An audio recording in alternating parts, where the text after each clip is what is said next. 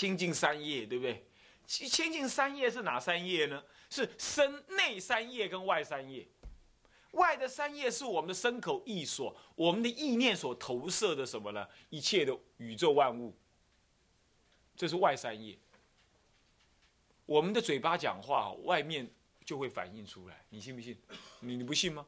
你找了一个朋友讲话，找你的室友讲话，你讲说你这个笨蛋，今天扫地扫的这么脏，那你看他脸色会变怎么样？所以说外界就是你三业的投影，是不是这样子啊？所以说。严禁道场，其实就严禁你的外三业，那是你对外的投影。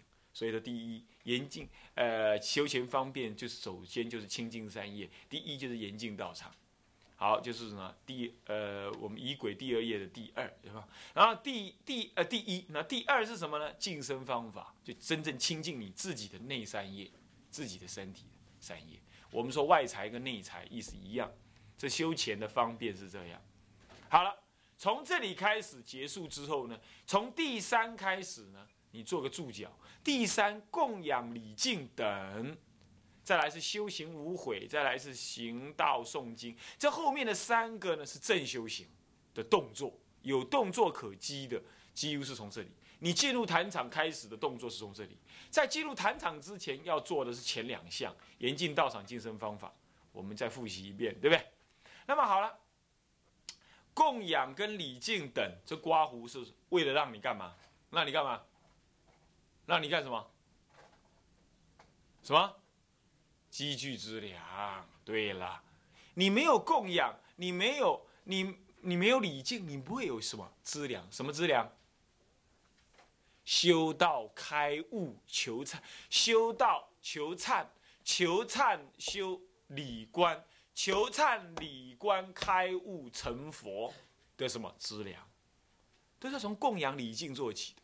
所以说普贤十大愿：一者礼敬诸佛，二者称赞如来，三者供，三者什么广修供养，是不是啊？四者什么忏悔业障，五者随喜功德，六者请佛注释。所以前面就是什么供养礼。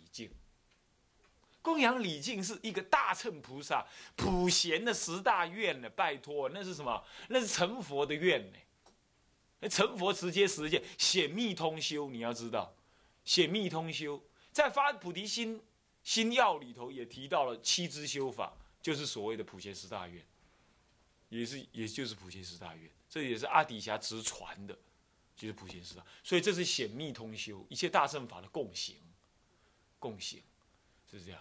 啊，只是说南普陀就已经习惯这样了啦，不然的话，普贤十大愿是要用唱的，要入观，那叫观文，那不是念的。一者礼敬诸佛，二者称赞如来，不是这样，那叫唱入观。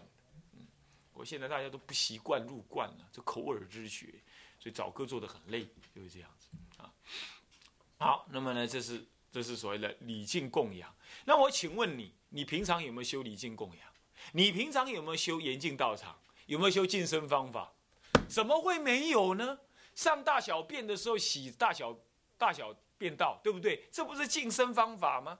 那么你每天早上的时候清垃圾、拖地板、擦窗户、擦桌子，这不是严禁道场，不是什么呢？所以说这就是事中代理修。所以大家到底有没有用心下去做？那你们自己心里头就自己考虑考虑，心要开放，要能够修正你自己啊。那么这就是严禁道场以及净身方法。那么这样子修完了之后，好八点整，你就可以来什么供养礼敬。那么供养怎么供养呢？下面分六科，呃，分三四科。第第三是什么？三业的供养。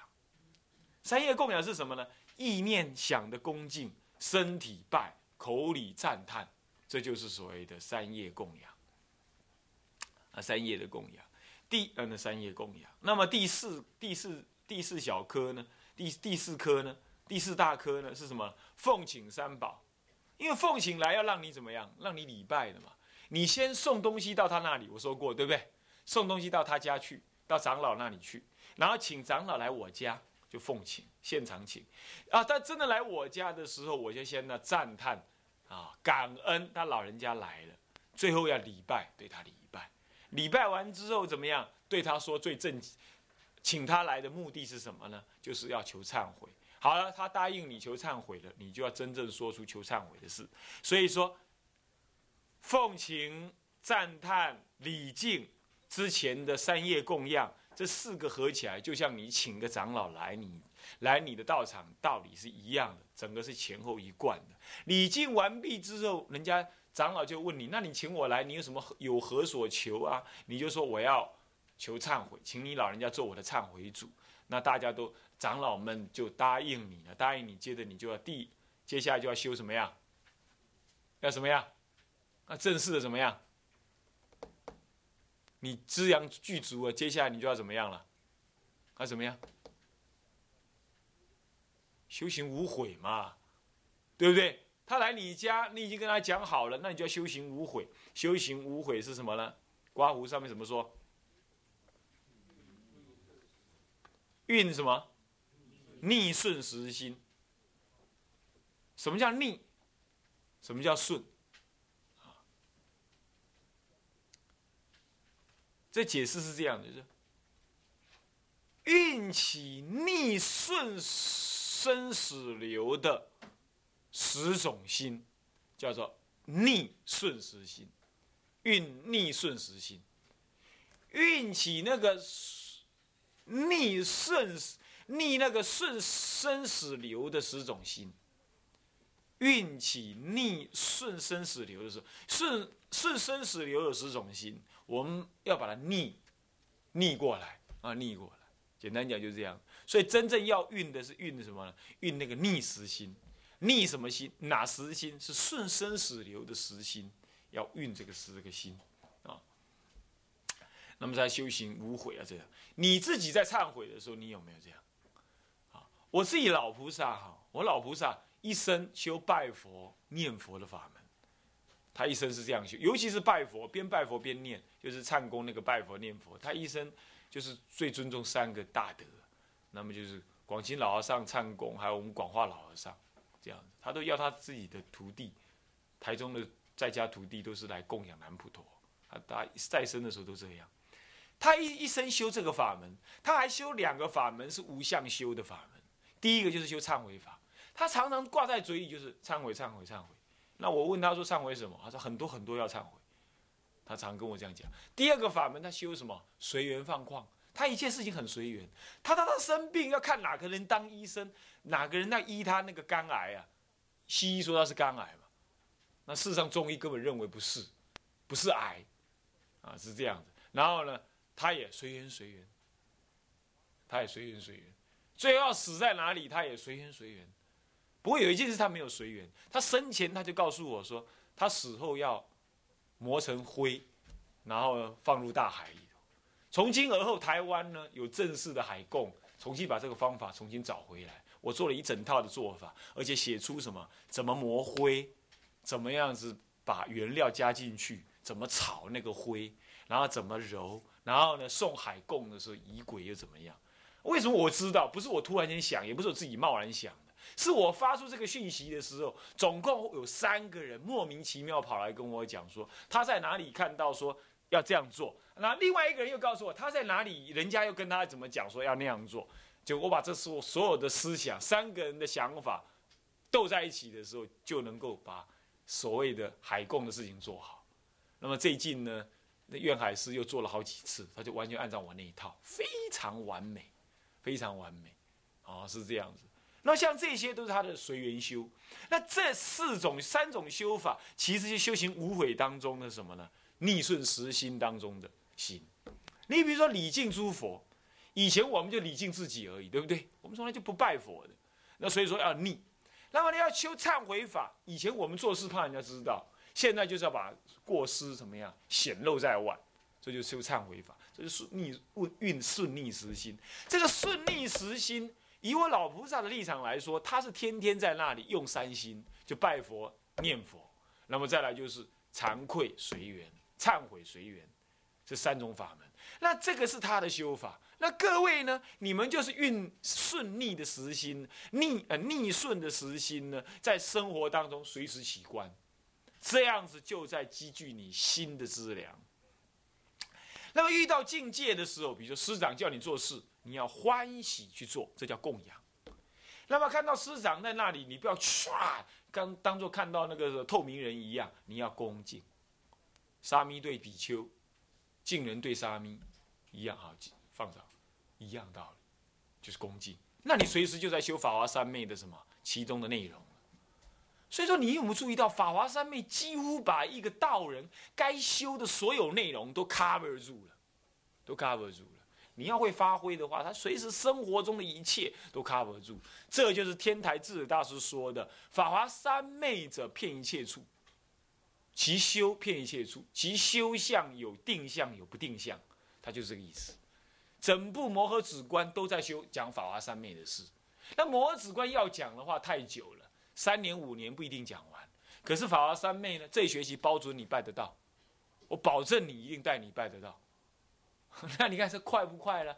所以各位同学不要太急，好，不要太急，因为这个东西道理那么多，你急急上路也没办法。我已经够赶了啦，已经够赶哈。那保证让你拜得到，那么就是供养礼敬的事，是这样子。好，了解了好吧？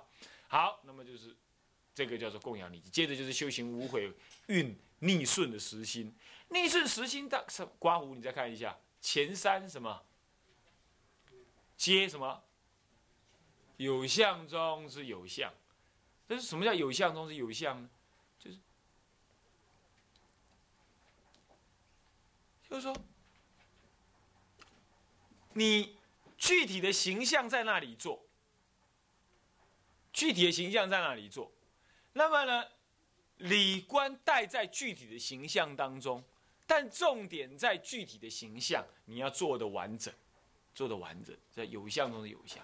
那等一下，好，诵经的时候为什么就是有相中是无相？等一下我们再看啊，我们再看看运，呃，这个运五心，运逆顺时心，修无悔法门有哪五悔呢？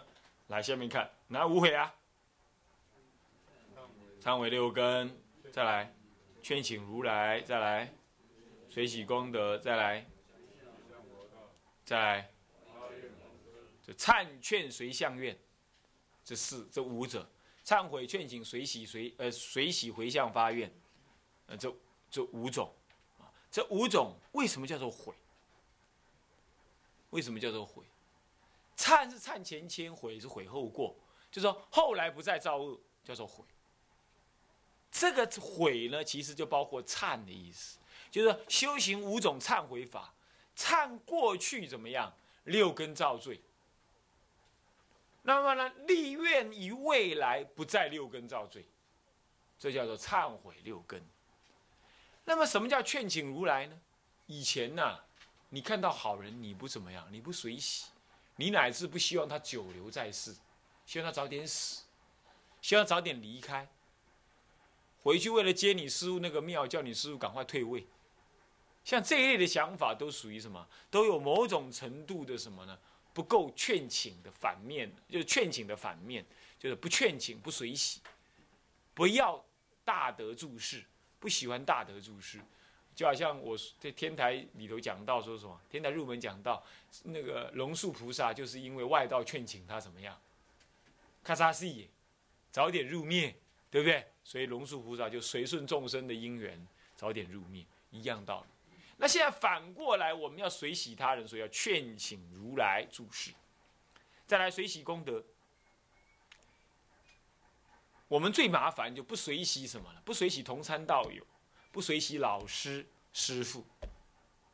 师傅盖大庙，他的能耐就只能盖大庙。你不随喜他，痛骂痛批，第一种。第二种呢，师兄弟呢有众生的缘，你就说他呢好名好利。我呢，我是要住山修行的。你本来没有想那样，你本来没有那么想的要住山，可是呢，因为呢，利益众生的市场被你师兄占去了，所以你只好怎么样？只好去找那个住山的那种市场，去怎么装点禅相一番。很多人是这样的，你仔细扪心自问，是不是这样子？所以那就是不随喜的嫉妒心。师兄弟在一起最忌讳这种东西。然后呢，没根本就我执不灭，啊，自以为自己是大修行人，啊，那么就看别人都不行，啊，是这样，这就是不能够随喜功德，所以我们今后要随喜功德，来改这种恶心，啊，利益众生。再来回向佛道，以前我们哪里是回向佛道？我们就希望呢，做什么事让大家都知道啊，让我有名声。我希望我做什么事让我女朋友能够看到，让她爱我。我希望做什么事的话，能够赚更多的钱，买更好的东西。我们是回向什么？财色名食。有没有注意到？是不是向来皆如此？乃至修行佛法了还如此？干什么？我把地拖干净一点，让师长知道。我把话讲大声一点，让同学知道我很厉害。我把佛多拜一点，让师长、同学都知道我很精用功。啊，这也死人。啊，我戒律持的精严一点，让大家都知道我是好要戒律的未来律师。如果你是这样哦，那也是麻烦。你回向错误，突扯去，你知影？突扯去，安尼，安尼一定安那弄所有课未落未落空，是不是安尼啊？一突扯，哈，无法度。那么这就是回向佛道。今天要回向一切功德，乃至跟人家吵架的什么功德？吵架怎么会有功德？吵完之后你会后悔吗？吵完之后你会觉醒吗？吵完之后你会什么难过吗？你说我错了，我不能跟他吵架，这叫觉悟，这叫觉悟。所以没有吵你就不觉悟，吵了你就会觉悟，这也是功德。正在吵不是功德，吵完了你能够啊，我错了，啊，我错了，好，这是功。所以说别人如果做错事，他如果来跟你忏悔，当下就是功德，你们两个人都得功德。是不是这样？就要看他会不会就自我忏悔。像这样子，你能不能回向？可以回向。所以偶一大师说：“一切法皆得回向极乐世界。”就是这个意思，就这意思。回向极乐世界是为什么？为了成就佛道。所以一切法皆回向成就佛道。你们有没有这样观？有啊，才一个。嗯，好，回向佛道啊。那么呢，好，再发愿往生。发愿往生是求从前面的四个怎么样，都没有一个当生可成就的法门，对不对？最后怎么样？最后怎么样？回向到一个当生可成就的法门，管你是言教参禅、修密持律，我们都不管啊，乃至行世间善，这一切都好，但是你最后要怎么样？发愿求往生。所以说，智者大师都教人家发愿求往生的。现在人实在很厉害，现在实在很厉害。他就给人家助念完了之后，就跟他讲：“你早早去早来哈，我们还有很多事等你来做哈。”那这样子，他确实是早去早来了。然后来的时候是四条腿来，你懂意思吧？啊，别又喊喊来到过门，啊，那是什么东西？你自己知道，对不对？所以说呢，回向往生是就近义。啊，你说我的工作呢？很多人需要很多人做，你怕什么呢？全除非全世界人都死光了，死光了刚好你的工作不用做，对不对？如果全世界都还在的话呢，他总是会一一棒接一棒的嘛。所以说这个观念就佛法的正见就不足啊，佛执着善法，执着世间善法，这观念是不好的。所以呢，我们还是要发愿往生极乐啊。那你说往生怎么不往生弥勒弥勒弥勒净土呢？人家我们智者大师叫我们往生极乐，对不对？白纸写黑字都不用辩论，是吧？都都拢边拢边辩论哈。什么弥勒菩萨遐较好，迄不要紧，伊去好，对不？哈，咱袂使讲伊无好，啊，咱诽谤大幸福教，是不是安尼啊？我们不能说弥勒菩萨那不好，怎么可以这么讲？可是我们跟阿弥陀相应，我们就这么修，这样就对了，懂吗？人家喜欢去阿弥陀弥勒菩萨那里，我们就默然就可以了，默然就可以了，懂吗？为什么默然？为什么你不赞叹？不能赞叹，为什么呢？只有在一个地方可以赞叹。当那个地方没有净度法、没有弥陀法门的时候，只有弥勒法门的时候，你要跟着赞叹。但是这个地方是有净度法门的时候，那你就表表示默然，这样就好。默然不是排斥，也不是看清，就是默然。这样子对你的本宗怎么样？怎么样？形象不失，懂意思没有？形象不，不然你你去赞叹别人往生弥勒菩萨那里，那人家会反问你，你赞那个什么？你假心假意？我没有，我真心真意。那你真心真意，那你也跟我一起去。那我那我又不行去，那你显然是假心假意，所以应该要走中道。那个时候就默然，懂意思没有？懂意思没有？所以说要这样做才是对的。OK，嗯，好，就这样子。对了，顺便跟你们讲一件事情。弘扬佛法动作要怎么做呢？是没有决定的。有人呢说，你你知道现在有个叫做横竖的这个人，是不是？他已经不叫比丘尼，他也不叫沙弥尼，他更不一定叫出家人的尼姑，都我都不确定他是谁。我只知道他穿，我只知道他偶尔穿出家人衣服，偶尔，懂吗？啊，偶尔吃素这样子，偶尔，懂吗？他偶尔吃素，因为他现在正式是道长了，你懂吗？接受册封为道长，这样子，然后他还披一件袈裟呢，上面写的《心经》。根据根据那个我看的高，我看的传记里头看到，在宋朝还是明朝还是唐，不管哪一个朝代我忘记。然后呢，有一个比丘尼还俗，他用他当时出家的时候用绢布写成的《法华经》来做衣服，结果临终的时候呢。临终的时候呢，身体溃烂而死。这是我在清凉寺的时候，那本书是在我高速公路上面坐着奇美的车子看的。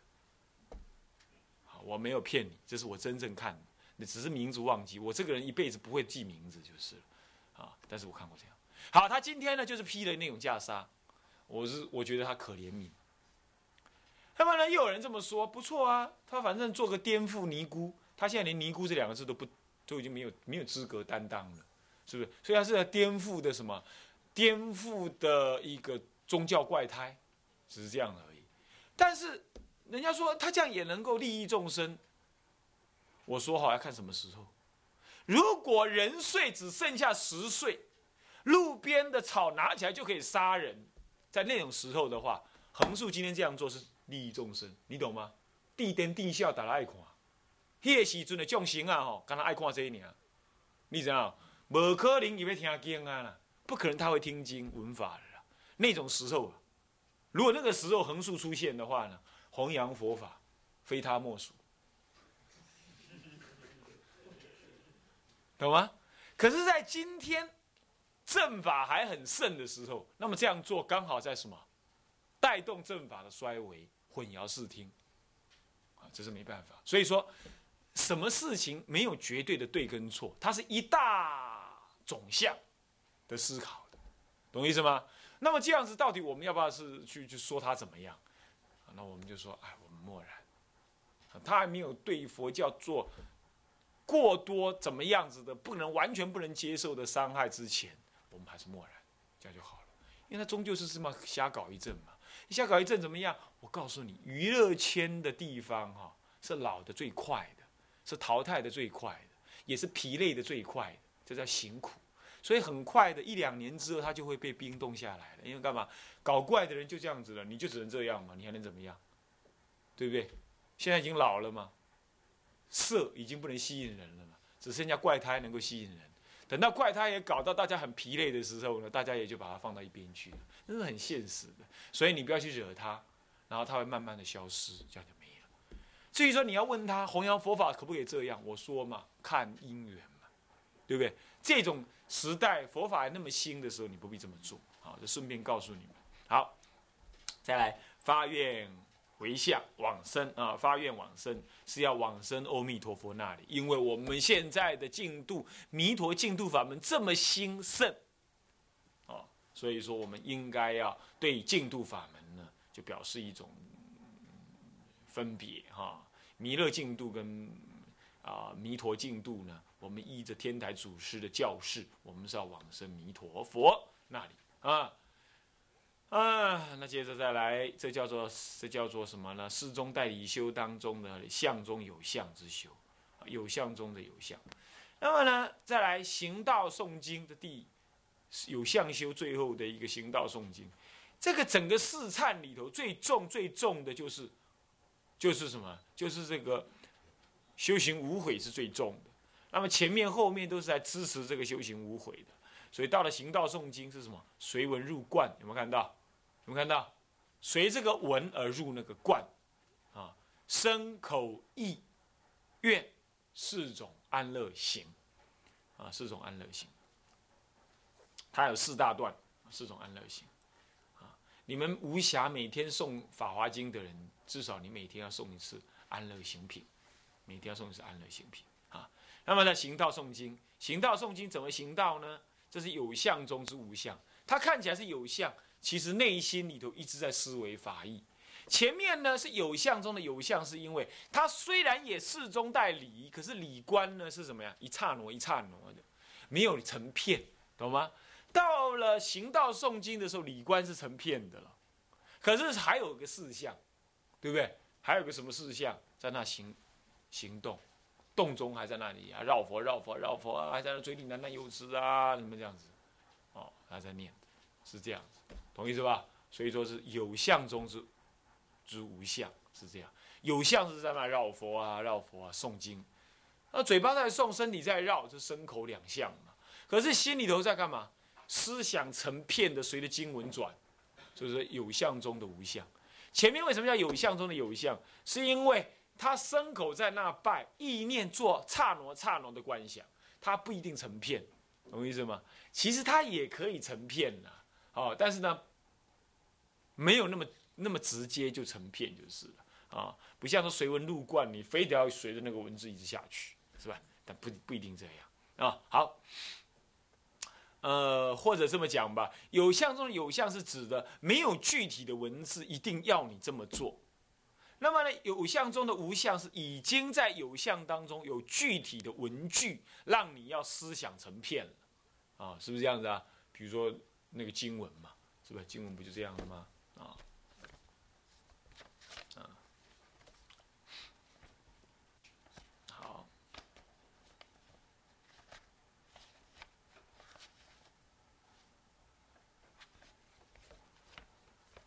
那么接下来呢？接下来就是行道诵经。行道诵经有分分三大部，三三个小科。三个小科哪小科？第一，称名玄绕。你要知道，为什么称名玄绕这么重要？你说称念弥陀佛的圣号很重要，是弥陀本愿。其实我告诉你，就算没有弥陀本愿的话，称念佛名本身就是一种什么？本身就是一种总持。你看，它就是一种咒语。我问你哈。你自认为你跟你母亲的缘还算深的人举手。几年了，没搞错？那你们都是谁养大的？阿妈还是阿爸？嗯，好，假设是，假设就是你们这些人了啊。那我请问你，哎哎，那个好，天成，你母亲叫什么名字？好，成利欲。好，当你正在工作的时候，好，你正在工作的时候，好，你母亲啊，放长，你母亲跟你缘很深，应该至少是说她爱护你，她关心你，她照顾你。你从生命当中的侧面，你也可以知道你母亲小时候多么的疼你、关爱你，对不对？然后可能她现在生病，你可能很担心她，也有可能，对不对？比如这样子啊，比如说是这样，甚至于学佛是她带你学佛的，都搞不好，是不是这样子啊？好，假设是这样。假设他这个背景好，那他正在工作，很散乱性的工作。那你说你母亲叫什么名字？啊，陈丽玉。好，那突然间呢，我就广播，啊，陈丽玉居士，陈丽玉居士，请到哪里？呃呃呃，跟谁见面？你听了你会怎么样？你一定切记的，对不？你一定很紧张一下，你一定会有一种很特别的感觉，是不是这样子？对，为什么？他对你有恩。他对你有德，名字陈立玉三个字都是假名，可是为什么他喊起来的时候对别人没感动，对他有感动？为什么？为什么？因为对他有特别的关系。名以招德，名是用来招那个德的，不然德无一显，德不能显。我母亲，我母亲，我母亲，你母亲，每个人都讲他母亲，你怎么招你母亲的德呢？你母亲还在世，我们用红牌子写一个啊某某某啊，那么呢怎么样啊？佛光铸造某某某，那么就将我们的心挂在了那样子的佛光铸造的用心里头去。这是佛光铸造能够铸造到他，为什么我们念佛的功德能够回向给他？就是因为这样，我们思念了他。那么思念是一个多元的，哦，他曾经对我那样好，也曾经对我这样好，他曾经教我这样，他曾经教我这样。可是当我一称名的时候，我内心就起了，所有一切对我好，就在这句话总现了，对不对？是不是这样子啊？就在这句话中。所以到底我母亲对我怎么好？我只要称，是法妙，我的母亲的名字法号啊，法妙师，我就感觉啊，我全部想到她的恩德。所以说称念佛名。是因为由这念佛名当中原想的一切佛的功德。可是倒过来，你会这样想：那如果我根本就不晓得佛的功德有多大，那怎么办？没关系，至诚恳切的称念，因为佛又比母亲还更伟大、更不可思议，对不对？他赋予你这个佛号的什么呢？这加持。的什么的功德力，使得你念他的时候，将来就九九九九跟这尊佛怎么样？怎么样相应？只要下一次你在中阴身要入灭之前，要圆寂的时候，要死的时候，你继续称念的时候，突然间出现了，你就会有第一、第八、第七意识，不，第六意识的直接相感，你就知道他是阿弥陀佛啊！违背称念你老人家的名。你出现，就在那一刹那，信愿行具足。所以平常称念佛号，就义理上说，是要以佛号总持佛的功德，意念佛的功德，意念佛的本愿而加持你自己。从事项上来说，即使你不能够意念佛的功德，不了解、不深刻知道佛的功德跟本愿对你有什么样多大的好处，乃至你念佛的功德跟这尊佛的本愿相应之后，就在你最危机、最危险或者临终的时候。因为这一念念佛的相应，他会真正现身的时候，那么一辈子跟他所交往的这种佛号的沟沟通关系呢，就会在这一刹那当中全部的显现成具象的佛陀现身，你就在那一刹那当中。